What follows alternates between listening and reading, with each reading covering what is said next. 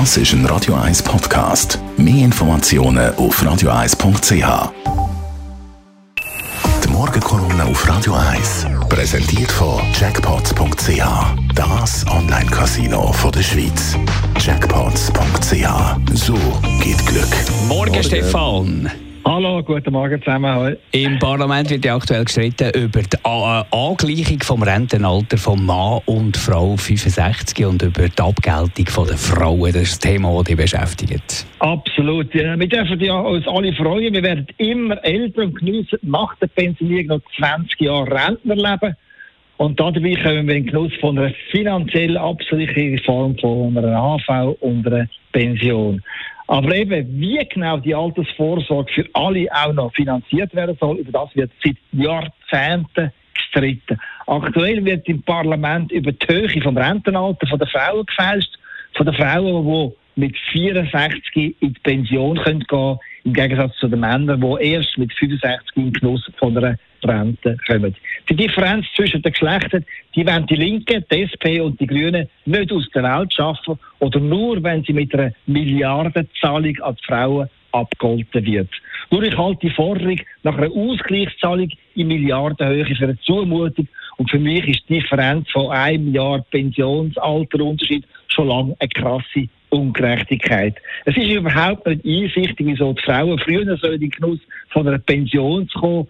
Erst recht nicht, weil die Frauen im Schnitt erst noch vier Jahre länger leben als die Männer. Machen wir uns nicht vor, die Erhöhung vom Rentenalter der Frau um ein Jahr auf 65 ist überfällig und nicht mehr als gerecht. Mehr noch, es ist vernünftig, ja zwingend, das Pensionierungsalter von allen möglichst schnell auf 67 angepasst wird.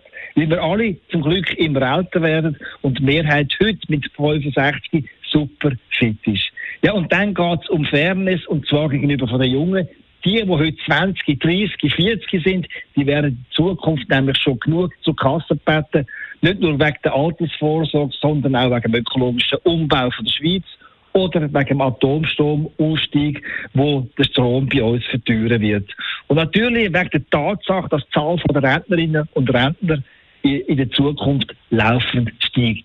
Wenn also die Grünen und die SP die Anpassung vom Rentenalter der Frauen torpedieren, dann geht das letztlich gegen die Jungen, eben die, die am Schluss die teure Rechnung müssen zahlen und das Tragische in meinen Augen ist, dass gerade die Jungen nicht merken, wie sie von der Linken über den Tisch gezogen werden und als Bankomat, wo ständig Geld ausspuckt, missbraucht werden.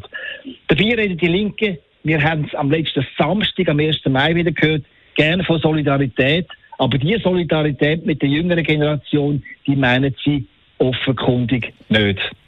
Danke, Stefan Barmettler, Chefredakteur der Handelszeitung. Seine Morgenkolumne gibt es zum Nachlesen bei uns auf radio1.ch. Die Morgenkolumne auf Radio 1.